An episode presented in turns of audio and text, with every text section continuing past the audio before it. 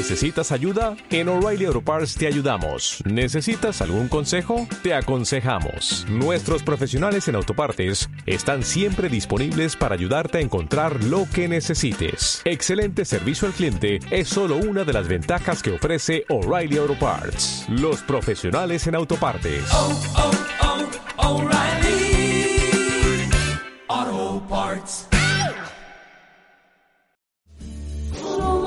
caminar.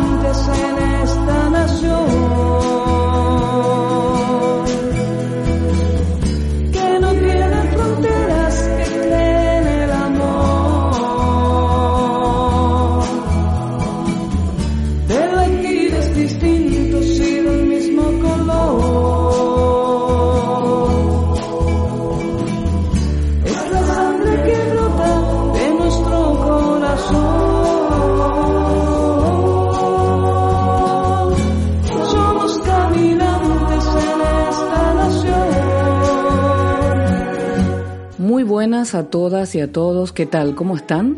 Pues nosotros aquí, desde el Patio de las Culturas, estamos iniciando este nuevo ciclo en este nuevo año. Estamos ya en el año 2021, aquí en el 89.4 en Radio Iniguada, tu radio. Y como cada jueves te vamos a acompañar de 8 a 9 en estos 60 minutos que vamos a compartir contigo sobre cosas de interés. Así es que vamos a la música, ¿te parece? Y luego te cuento de qué va el programa hoy.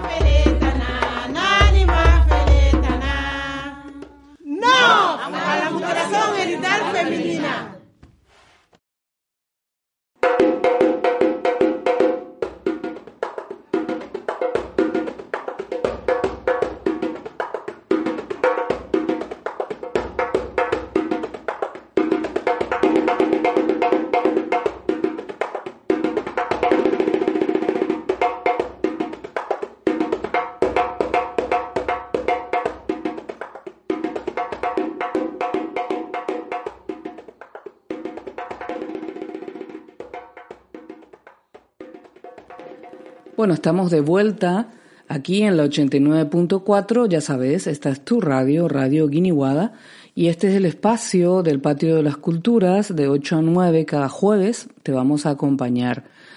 Quien te habla, tu amiga Yumi Díaz y en control está nuestra compañera Rita Belém. Bueno, como te dije antes, estamos iniciando un nuevo ciclo en, en la radio y queremos empezar pues con una fecha, una fecha que marca, ¿cómo podemos decir? Marca un episodio muy importante para la mitad de la población mundial. Hablamos de nosotras, hablamos de las mujeres. ¿Por qué? Porque el 6 de febrero, que puede ser todos los días, pero en especial el 6 de febrero, se celebra, se recuerda, se conmemora el Día Internacional de la Tolerancia Cero contra la mutilación femenina. Aunque usted no lo crea, todavía esta práctica que implica la alteración o lesión de los genitales femeninos por, motivos no médicos y que internacionalmente es reconocida como una violación grave de los derechos humanos, la salud y la integridad de las mujeres y las niñas, pues sigue esta práctica en muchísimos países. En, hablamos de, de casi 31 países de África y de Oriente Medio y también de Asia Meridional, así como también algunos países asiáticos, India, Indonesia, Irak, Pakistán, y otras pequeñas comunidades de Latinoamérica. También persiste esta práctica de la mutilación genital femenina en las poblaciones emigrantes que viven en Europa Occidental, en Norteamérica, en Australia y Nueva Zelanda. Pues bueno, es eh, una realidad que, que bueno, nos toca, como, como te había dicho, a la, a la mitad de la población del mundo nos toca a todas las mujeres y como dice ese eslogan tan bonito, si tocan a una, nos tocan a todas y tendría que ser en realidad, si tocan a una persona, nos tocan a todos los seres humanos, porque al hablar de la mitad de la población del mundo, pues hablamos de todos, hablamos de todos los seres humanos. Esta práctica, aparte de ser una violación muy grave de los derechos humanos, también es ser un peligro para la salud, para la integridad de mujeres y de niñas, porque hablamos también de niñas que son, desde pequeñitas que son mutiladas, pues puede causar complicaciones muy graves de salud a corto, a largo plazo, y evidentemente causa muchísimo dolor, dolor crónico, infecciones, sangrados, y por supuesto mayor riesgo de transmisión del VIH por la forma tan rudimentaria que se realiza esta, esta práctica de la mutilación genital femenina. Evidentemente también causa otro, otro tipo de complicaciones psicológicas, que por ejemplo la ansiedad, la depresión, el trauma, eh, aquella frase jamás voy a olvidarme eh, de, ese episodio de mi vida y jamás voy a olvidarme de la cara de la mujer que, que fue la que me practicó la mutilación genital. Estas son frases que escuchamos en los testimonios de muchas de las mujeres que han sufrido este, esta práctica tan, tan aberrante, ¿no? Aparte de esas, de esas secuelas, pues también puede traer complicaciones durante el parto, así como también la infecundidad y en el peor de los casos la muerte. O sea, se mire donde se mire, esto es realmente algo preocupante que estemos eh, ya en el año 2021 y todavía tengamos esta práctica de hace, es milenaria, hace mil años, pero bueno, es de lo que hoy vamos a hablar, de la posibilidad de erradicar, porque existe una campaña grande, muy grande, para lograr esta, este milagro, poder erradicar esta práctica, la práctica de la mutilación genital femenina. Si te parece, nos vamos a la música y luego continuamos hablando acerca de, este tema, ¿sí?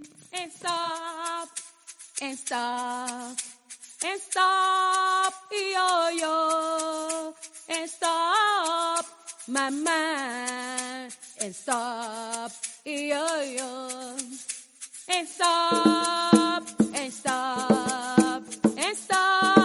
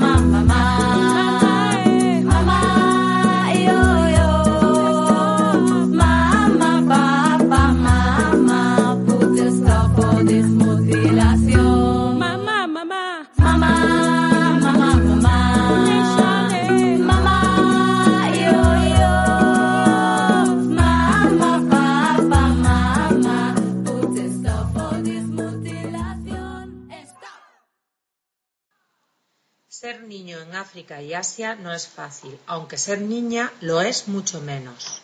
Cada año, dos millones de niñas sufren mutilación genital. La mutilación genital se produce en 28 países de África, aunque la emigración hacia el primer mundo ha hecho que se produzca también en Europa y Estados Unidos. La mutilación genital es una violación de los derechos de las niñas. Sean cuales sean las razones que justifican esta práctica, la comunidad internacional tiene el deber de defender los derechos de las mujeres. Si conoces algún caso cerca de ti, no te calles, denúncialo.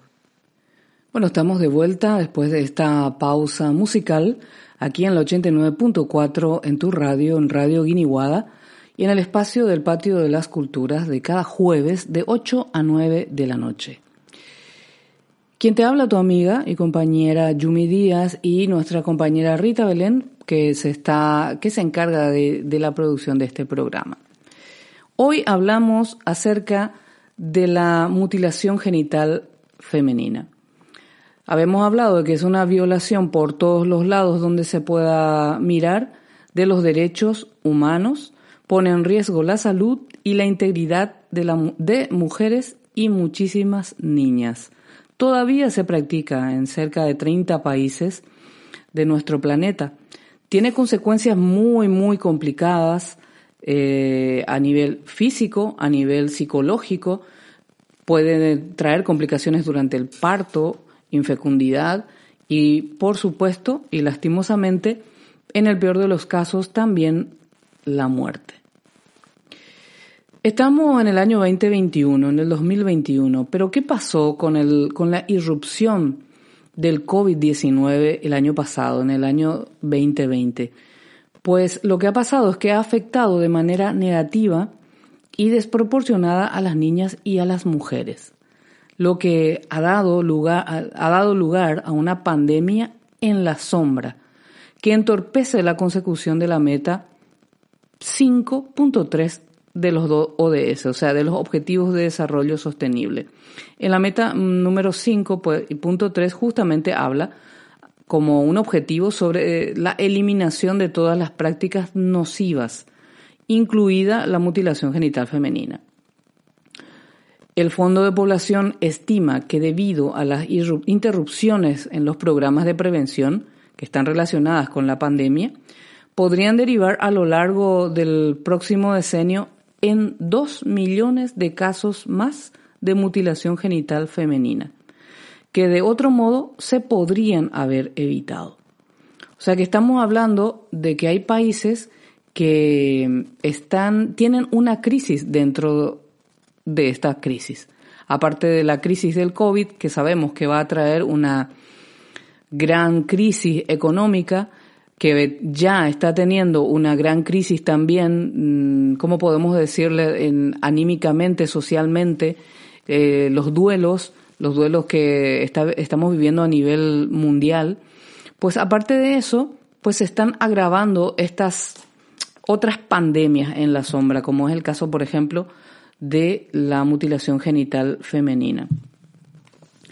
Estamos hablando, por ejemplo, de que para erradicar esta práctica tan aberrante, eh, es necesario realizar esfuerzos coordinados y sistemáticos en los que participen las comunidades en torno a la concienciación sobre los derechos humanos, sobre la igualdad de género, sobre también la educación sexual y la atención a las víctimas de la ablación.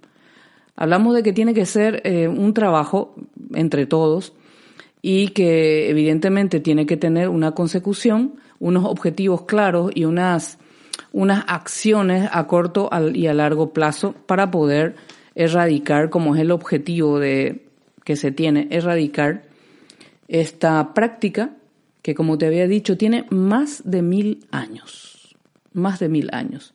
Pero hay muchos motivos y hay esperanzas de que se pueda acabar con la mutilación genital femenina en una sola generación. Y por eso mismo las Naciones Unidas luchan por su erradicación plena para el 2030, siguiendo, como te dije, el espíritu de los Objetivos de Desarrollo Sostenible, que son esos objetivos que entre todas las naciones del mundo, por lo menos en el papel está escrito, aunque hay personas de buena voluntad que sí lo están haciendo, estos objetivos de desarrollo sostenible o ODS tienen pues justamente eso, es una utopía a la que queremos llegar en el año 2030 y uno de ellos es justamente eliminar esta práctica. Bueno, vamos a la música un momentín y eh, luego de esta pausa musical seguimos hablando acerca de la mutilación genital femenina. Familias creen firmemente, firmemente que una joven a la que no se le ha hecho la ablación, la ablación es impura, es impura y debe ser estirpado como prueba, como prueba de virginidad y virginidad y virginidad. Si no se hace la ablación a una mujer no se casa y por consiguiente es expulsada de su aldea. Esta práctica continúa a pesar de que no figura en el Corán. De esta mutilación, las mujeres se enferman psicológica y físicamente para el resto de sus vidas. Sus vidas. Esas mismas mujeres son la espina dorsal del cáncer. Despierta el día, algo malo se avecina. Intuye la brutalidad, pero ella no camina. No huye, la llevan en brazos y huele la mentira. Parece que es la reina entre la pobreza y la ruina. El sol se opone, olor a un miedo tan extraño, incuestionable si este es practicable desde hace tantos años. El silencio que aterra, la humanidad hace mella. La convencen que es lo justo, unas ancianas van con ellas. Sellarán su voz y algo más que su alma. Un cuchillo con el filo afilado será ese arma que destruirá la calma. Gritos se pierden en el mar, aunque no quiera, temblará la tierra. El magma se prepara, la dicen que poco va a doler. Que más duele en la aldea no ser aceptada como mujer. El ritual preparado solo tiene una ruta. Si no la habrán echado y tachado como una puta. Algunas marginadas solas huyen, se exilian. Por eso es mejor que honre el nombre de su familia. Si Dios arriba mira, no creo que lo vea lógico. Que eso sea por él, para evitar algo diabólico, ¿no? Es su destino, ¿para qué sentir placer? Arrancarle a un trozo de mujer y ya nunca será infiel. El frío metal eterno, un la toca. No solo cosen su sexo, también les cosen la boca. Nunca para esa traducción. Lágrimas en sus ojos silencio. Siempre pagan ellas el dolor. Erróneas creencias fue lo que las condenó. Flor del desierto arrancada con dolor. El mundo nace explica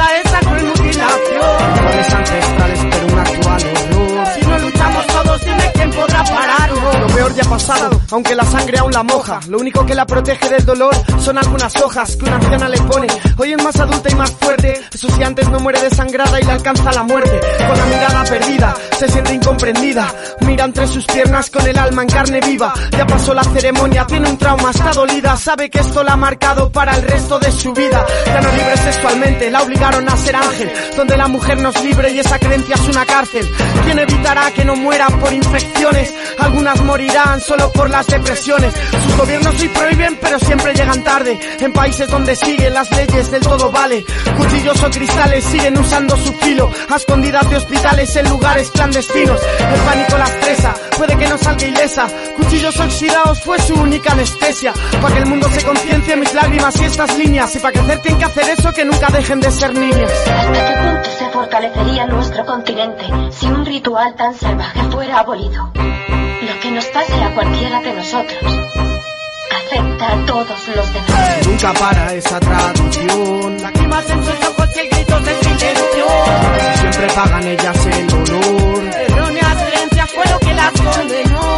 Flor del desierto arrancada con dolor. El mundo nace explica esa cruel mutilación. Errores ancestrales, pero un actual horror. Si no luchamos todos, dime quién podrá pararlo. Yo sobreviví, dos de mis hermanas no. Sofía murió desangrada después de ser mutilada. Y Amina falleció en el parto con el bebé aún en su vientre.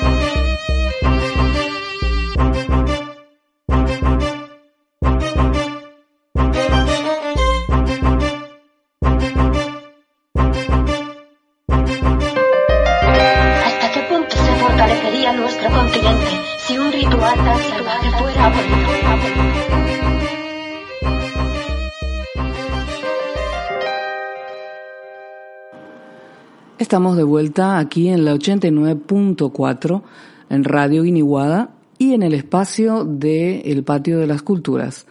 Todos los jueves de 8 a 9 de la noche compartimos contigo 60 minutos de música y temas de interés. Quien te habla, tu amiga Yumi Díaz y Rita Belén en producción del programa. Hoy estamos hablando acerca de la mutilación genital femenina.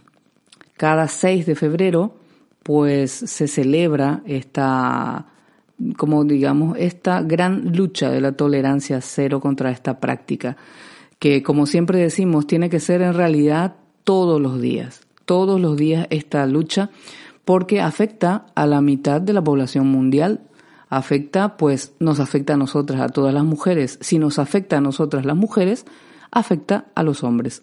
Bueno, básicamente nos afecta a todos.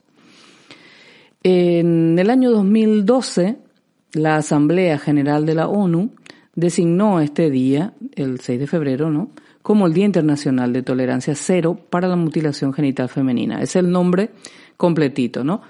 Esta es una, este día, y, y de ahí salen todas las campañas, los proyectos, las acciones de esta jornada, salen todas las campañas de concienciación para ampliar y dirigir los esfuerzos para la eliminación de esta práctica, que habíamos dicho que se pretende en una generación, o sea, en el año 2030, erradicar esta práctica milenaria. O sea, lleva mil años practicándose con todo lo que implica, conlleva en secuelas, en consecuencias de las, en, en la salud, en la psicología de las mujeres.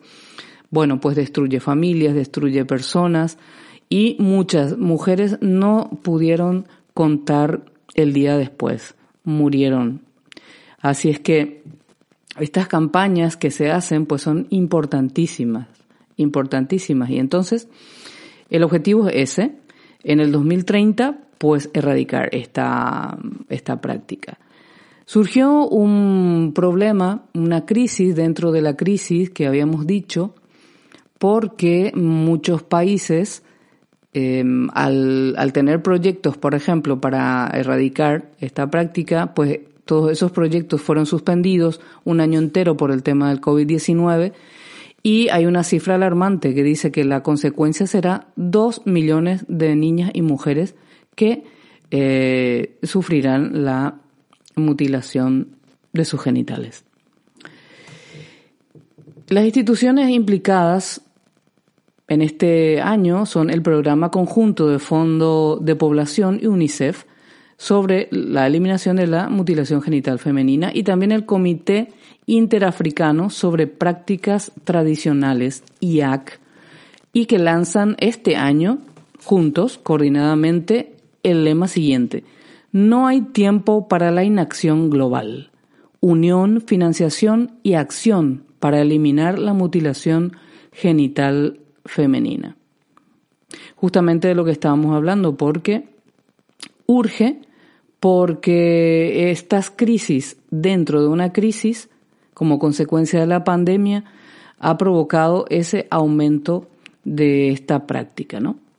Entonces ahora mismo las Naciones Unidas hacen un llamamiento a la comunidad mundial para que reimagine un mundo que permita a las niñas y las mujeres tener voz, elección y control sobre sus propias vidas. Qué bonita palabra, reimagine. Esto nos, nos rememora un poco la canción de Imagínate de John Lennon, ¿no? Imaginemos un mundo sin mujeres con sus genitales destruidos. Imagínate un mundo con las mujeres que puedan decidir sobre sus cuerpos. Imagínate un mundo libre de, de, cualquier opresión sobre el cuerpo, ya sea de mujeres o de hombres. Imagínate este mundo ideal y yo sé que es posible. Así es que nos vamos a la música mientras nosotros vamos haciendo realidad desde nuestras casas ya poniendo ese primer grano de arena a esta gran utopía. Ya volvemos.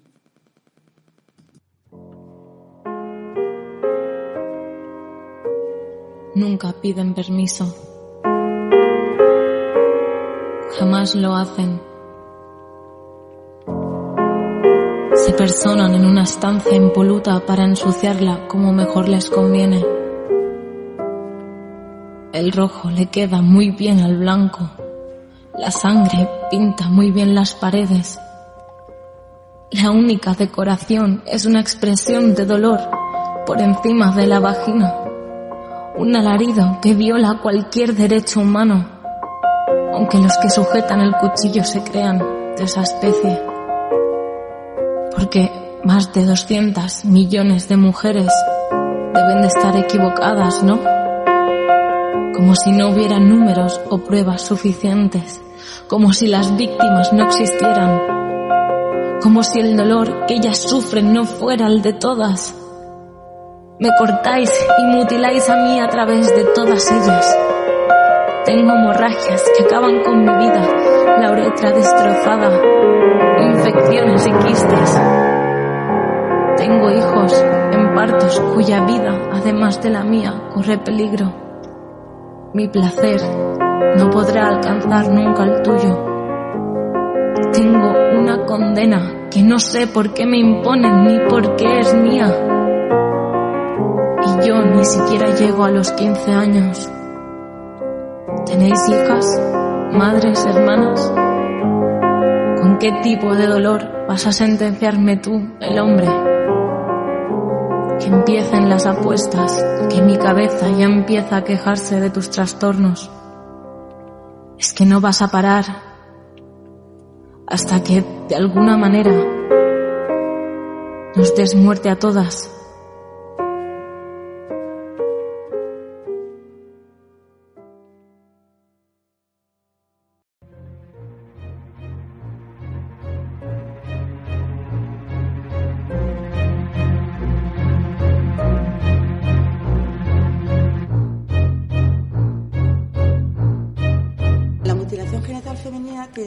Consecuencias muy, muy graves para la mujer. No es solamente la, la herida cuando te cortan, no es el dolor de ese momento, sino es lo que vas sufriendo mientras creces.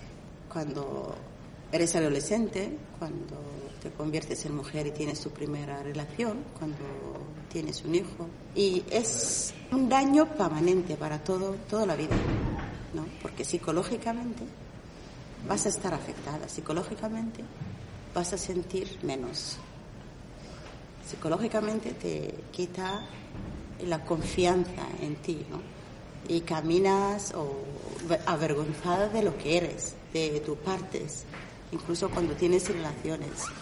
Es como te sientes siempre mucho menos que otras mujeres, por lo tanto tiene unas consecuencias muy dañinas, de salud también, en el parto, en las mujeres embarazadas que están teniendo su primer bebé mutiladas, pues hay mucho riesgo. A mí me practicaron la mutilación genital femenina cuando tenía cinco años. En realidad, las comunidades que practican la mutilación genital femenina practican desde que nace la niña hasta casi antes de tener un bebé, ¿no? Dependiendo de, de la cultura, de qué zona vienen, pues tienen una edad. En mi caso, por ejemplo, en mi comunidad, pues de 5 a 12 años es una edad perfecta para mutilar a una niña.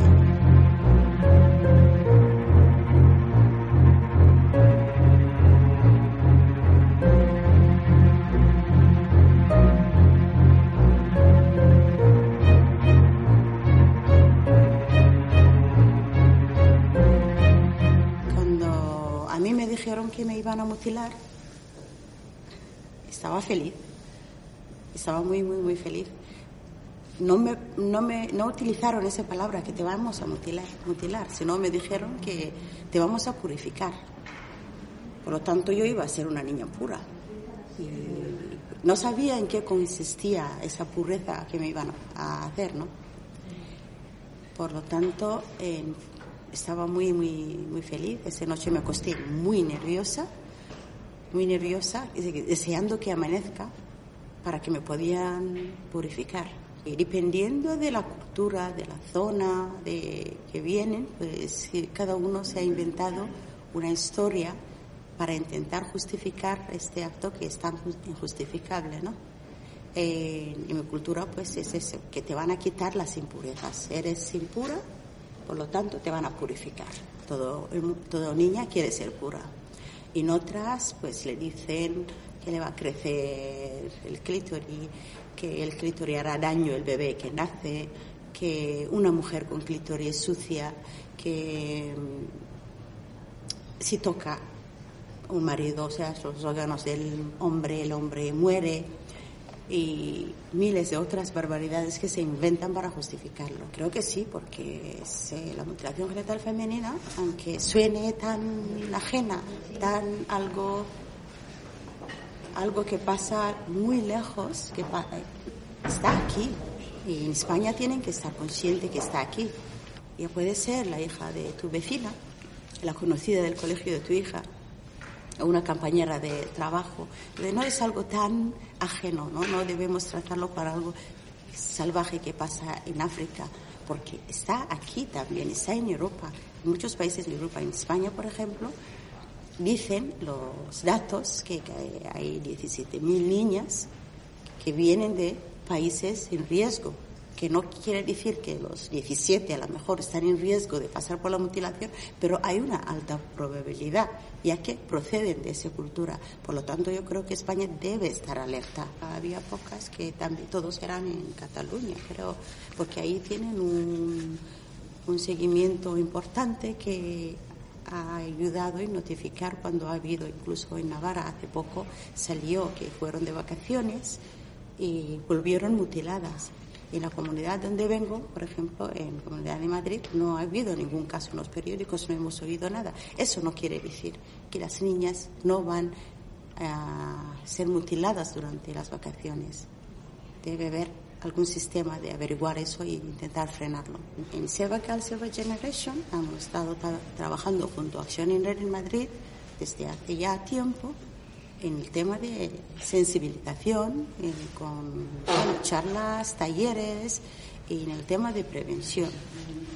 Porque creemos que es muy importante que estén formados la gente que van a actuar en este sentido, porque no es cuestión de decir, pues yo te enseño lo que tú no sabes, también es intentar aprender de uno al otro y así eh, intentar prevenir la mutilación genital femenina. Y hemos hecho muchísima, muchísimo trabajo en ese sentido.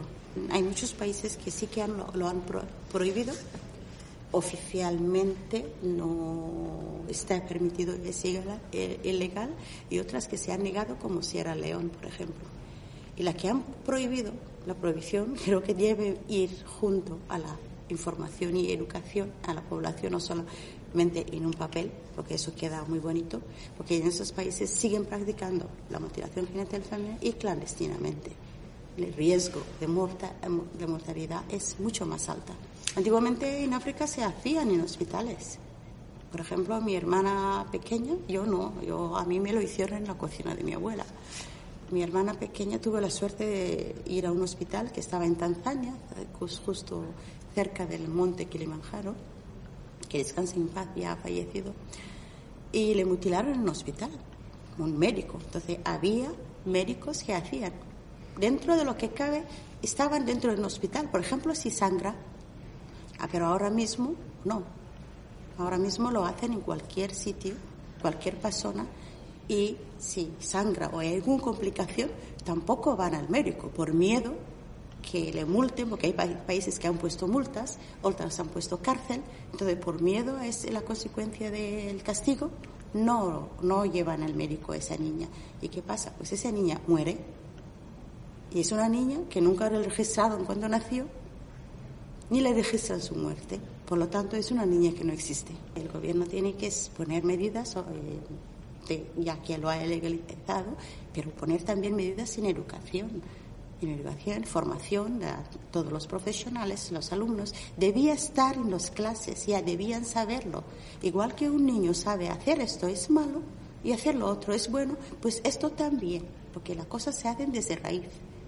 No te esperas que crezca el árbol hasta que ya no puede con ello más, sino empiezas ya desde, desde raíz a, cura- a curarlo. Por lo tanto, hay que educarnos desde el principio. Muy buenas, estamos de vuelta aquí en tu programa de El Patio de las Culturas en la 89.4. Esto es Radio Guiniguada, quien te habla tu amiga Yumi Díaz y Rita Belén en producción del programa. Hoy hablamos acerca de la mutilación genital femenina. Tenemos un sueño como seres humanos todos, como pobladores de esta de este nuestro mundo, que es en el año 2030 erradicar esta práctica tan aberrante. La mutilación genital femenina es una práctica que implica la alteración o lesión de los genitales femeninos. Y estos eh, son por motivos no médicos y tampoco por motivos religiosos. Internacionalmente es reconocida como una violación grave de los derechos humanos, la salud y la integración, perdón, integridad de las mujeres y las niñas. Tiene secuelas terribles, complicaciones de salud a corto, a largo plazo, dolores crónicos, infecciones, sangrados, mayor riesgo de transmisión del VIH, ansiedad, depresión, complicaciones durante el parto, dolor al tener relaciones sexuales, infecundidad y penosamente en el peor de los casos, la muerte. Todavía se sigue realizando en cerca de 30 países de nuestro planeta. Eh, y bueno, como les dije, esta práctica milenaria, pues quiere ser erradicada, queremos erradicarla, todos tenemos que ponernos ese objetivo en el año 2030, en una sola generación. Eh, no sé si habrás escuchado hablar de los objetivos de desarrollo sostenible.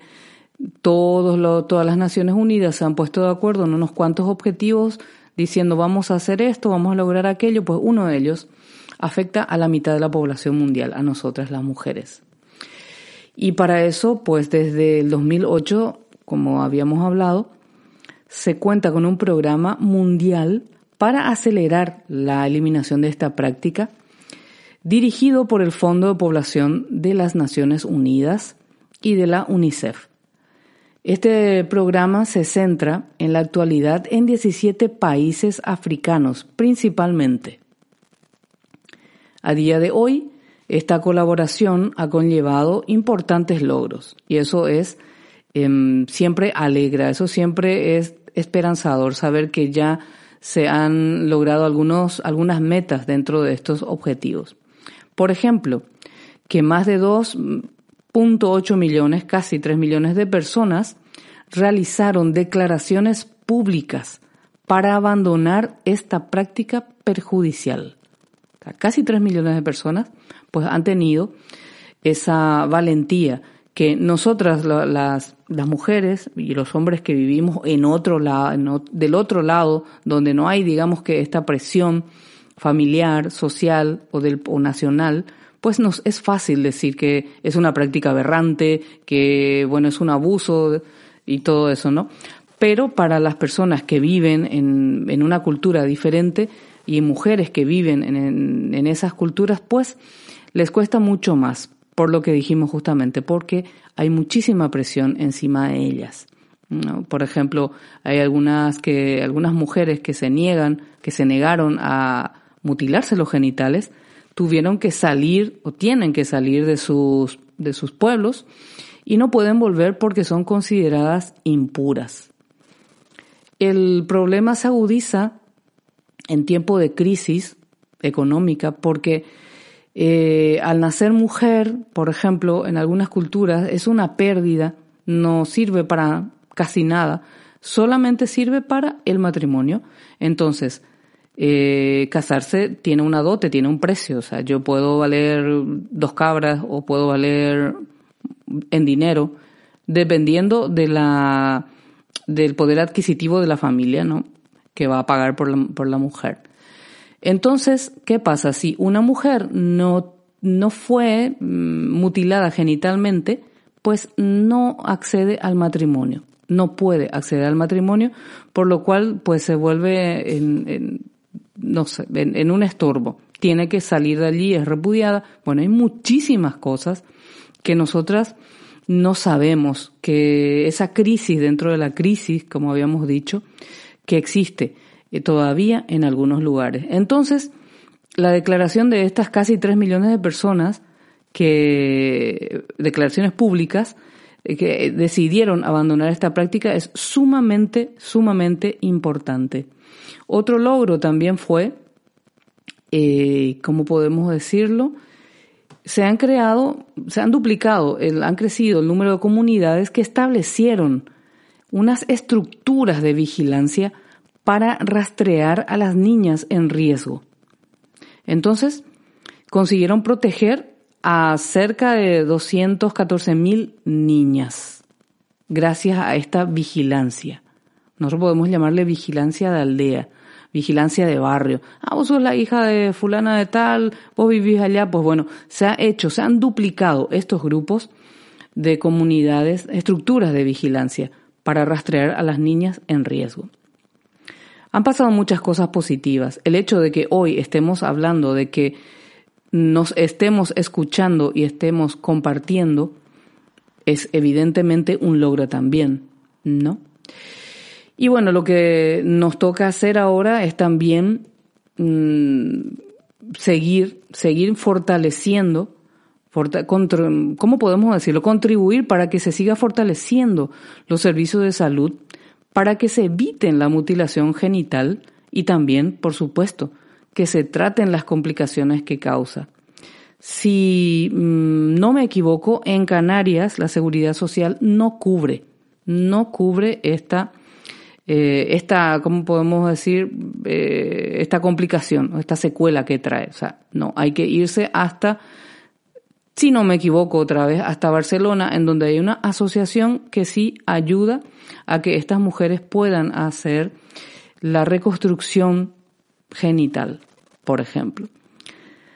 También hay que seguir eh, coordinando para que las organizaciones de la sociedad civil que promueven estos programas educativos sigan trabajando, sigan siendo financiadas, al tiempo que hay que cooperar y captar nuevos líderes y entusiasmar a los líderes, eh, no solamente civiles, sino también religiosos. ¿Para qué? Para desvincular esta práctica de la religión. O sea, no tiene absolutamente nada que ver con la religión y tampoco tiene nada que ver con la salud.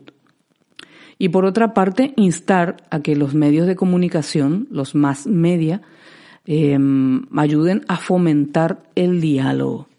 O sea que nos queda todavía mucho por hacer, pero ese es nuestro sueño, reimaginar un mundo, un mundo en el cual las mujeres estemos empo- empoderadas de nuestros cuerpos, yo ser dueña de mi cuerpo, que nadie mutile nada de mí, que yo sea dueña y señora. Eso tiene que ser un objetivo de toda la humanidad.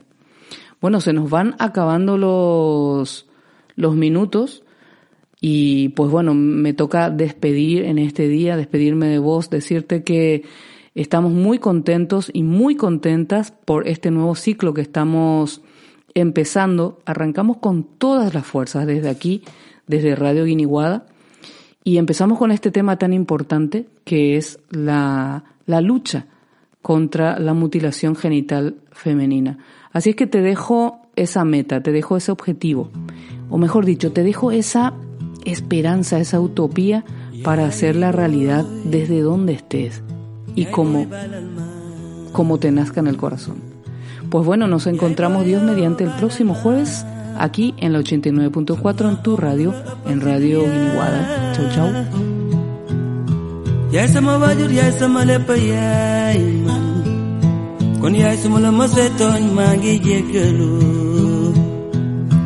Mosee juum tey rëccu naa ko ndax yaay man gis naa xale màgg sama kanam ma xam ne koy man fi laa jaar balal ma balal ma